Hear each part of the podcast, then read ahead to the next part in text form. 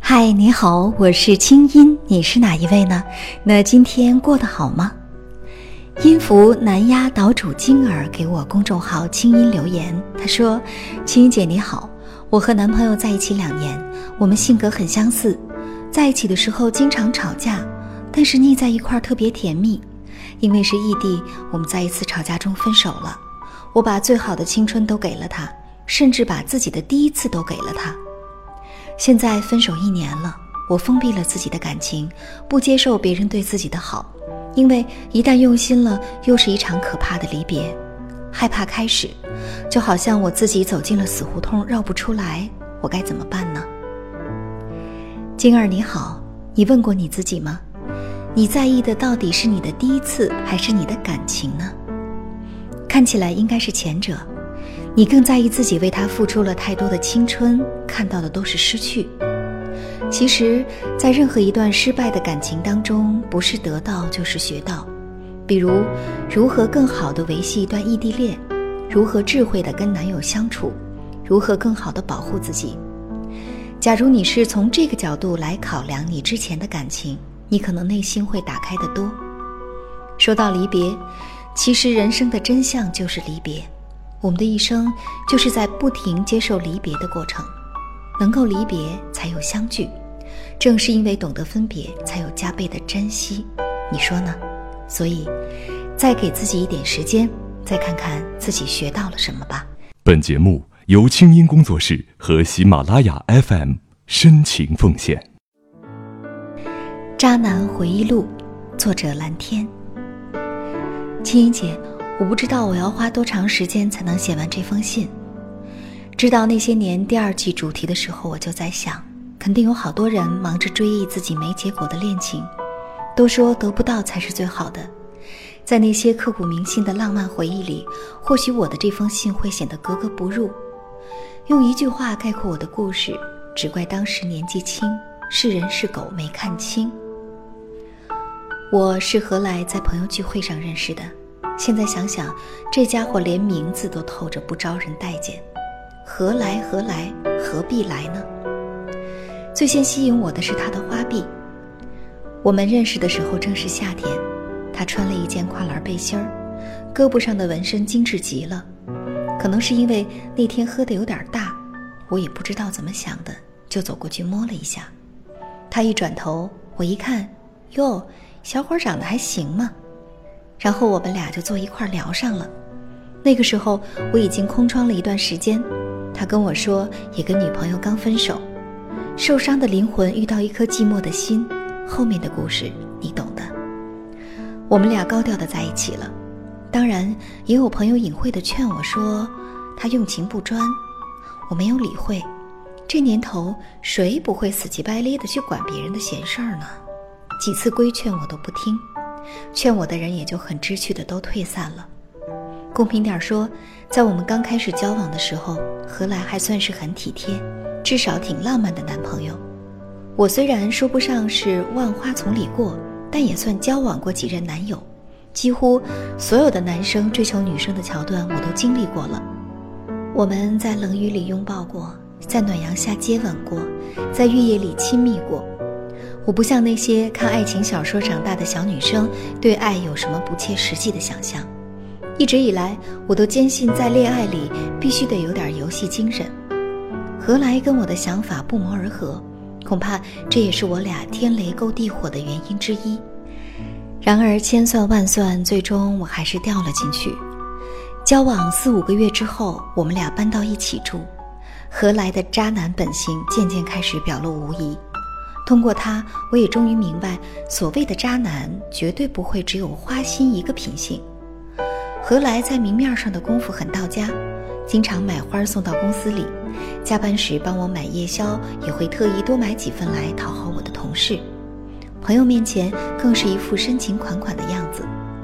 说实话，有这样的男朋友，在人前真的很提气，但是私底下用推倒油瓶不服去形容都是抬举他。油瓶倒了，恐怕他连看都不会看一眼。而且何来为人非常的小气。衣服烫的不平，要跟洗衣店的送货员理论；菜咸了，还要骂送外卖的小哥一顿。工作上更是高不成低不就。平时抱怨领导不给机会，真的接了项目又埋怨客户挑三拣四。在这一点上，我跟何来完全相反。我对工作很上心，那段时间也是顺风顺水，正是事业的上升期。每天高高兴兴的回家来，想着跟爱人吃一顿美食，畅想一下人生。但是却整天听他抱怨，时间一长，我都快得抑郁症了。我们并没有什么激烈的争吵，只是渐渐变得话很少，各自的事情也多了起来，不像刚交往那会儿，恨不得天天黏在一块儿。后来的故事就像任何一场狗血收场的情感闹剧，他劈腿了我们两人一位共同的好友，被我逮住了。但是并不狗血，甚至十分残酷的转折是，在把何来赶出家门之后没多久，我发现自己怀孕了。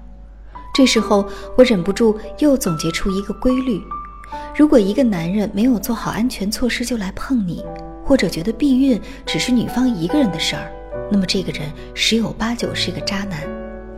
当然，这都是后话。查出怀孕之后，本着对他负责的态度，我把这事儿告诉了他。自然，我也没说什么重话，我只说我怀孕了，有空咱俩好好谈谈。谁知他不但不愿意负责，甚至摆出了十足的逃避的态度。逼得紧了，他竟然说：“我怎么知道这孩子是不是我的？”这一次，堪称我人生中最尴尬的一次分手。何来的态度激起了我的愤怒。为了给自己证明，我决定把这个孩子生下来。说实话，我并不缺钱，我也没有想过挽回一个渣男早已流逝的心。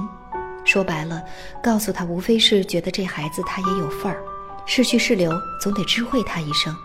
但是他的态度让我火冒三丈，于是我决定把孩子生下来，看他最后如何抵赖。可是青音姐，随着时间的推移，我已经越来越感觉到这个决定不理智。面对日渐隆起的肚子，心里不能说不害怕。但是我已经放了豪言说我要做个单身妈妈，如今骑虎难下，在外人面前我不敢流露出一丝的恐惧和无措。只有在半夜里咬着牙给你写这封信，对自己我不是不失望的，我也认真的反省过。公平说，没有做好安全措施也是我的责任，但是一想到如今我只能一个人承担这个后果。何来那个渣男却可以轻松逍遥，我就很不甘心。青音姐，我到底该怎么办呢？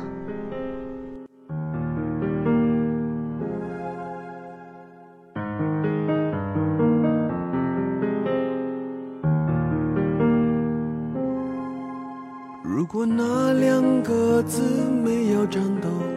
不会发现我难受，怎么说出口？也不过是分手。说句有点残忍的话，假如说你不能够为一个孩子负责，那么请不要生下他。不要在没有为自己的行为负责之后，再去做一个不能为孩子负责的坏妈妈。生孩子可不是赌气，不是要豪言壮语，更不是为了惩罚他。孩子必须生长在一个有更多爱的环境里。一个人不能一个错误之后再制造下一个错误，渣男只会是你生命当中的一个过客，而你要借由他成长为一个理性、成熟的女性。请记住，这一切不是渣男。那从十月份开始，我们的那些年节目将进入下一个主题。那些年，他让我长大了。欢迎大家把你的成长故事发送到那些年的全拼清音 dot .net。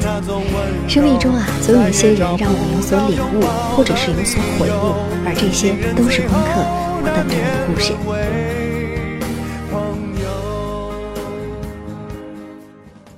其实我一直都知道，我们不可能走到最后。你心里一直有别人，我就像那个转了正的备胎。不过现在这样也挺好的。你走你的阳关道，我过我的独木桥，大家各自安好。或许是因为你的喜欢太过炽烈吧，让我有一些胆怯。如果当时你能够稍微缓一些，我也能够稍微勇敢一些，或许现在的结局也就不会是这样了。以上这些对前任的深情告白，都来自我的微信公众号“清音”的后台。假如你有些话想说，而完全不知道该怎么说，就可以发给我。方法之一，进入公众号直接给我留言就可以。方法二，直接把你的前任告白发给我的邮箱“那些年的全拼 ”at 清音 .dot.net，你的心事有我愿意听。那今天呢，在喜马拉雅的平台上给我留言的朋友，依然有机会得到我签名的书。祝你好运！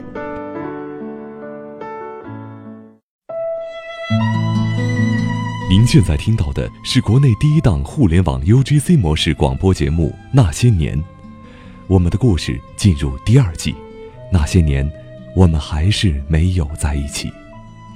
微信公众号搜索“清音青草”的“青”，没有三点水，音乐的“音”。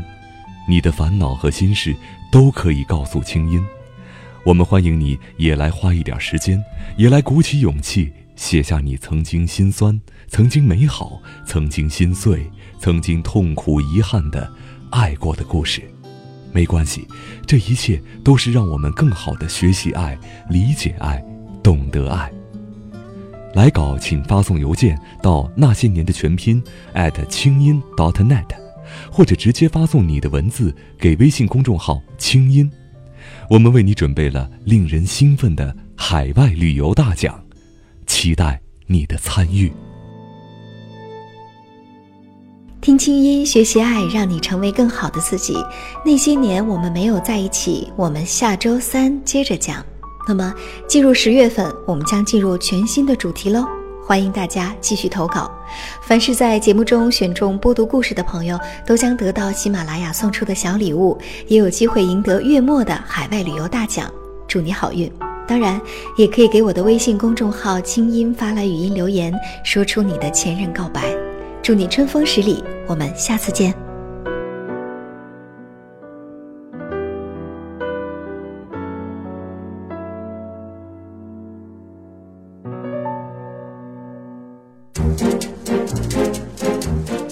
那些年系列节目由清音工作室和喜马拉雅 FM 联合出品。我们等着你写的故事，来稿请寄 email 到那些年的全拼清音 .dot.net。除了每个月评出的“转角遇到爱”海外旅游大奖，我们还为本期节目的作者准备了一份精美的礼物，请作者发邮件或者通过微信公众号“清音”和我们取得联系，告知您的邮寄地址。听清音，学习爱，让你成为更好的自己。本期节目监制。清音工作室，我们下次再会。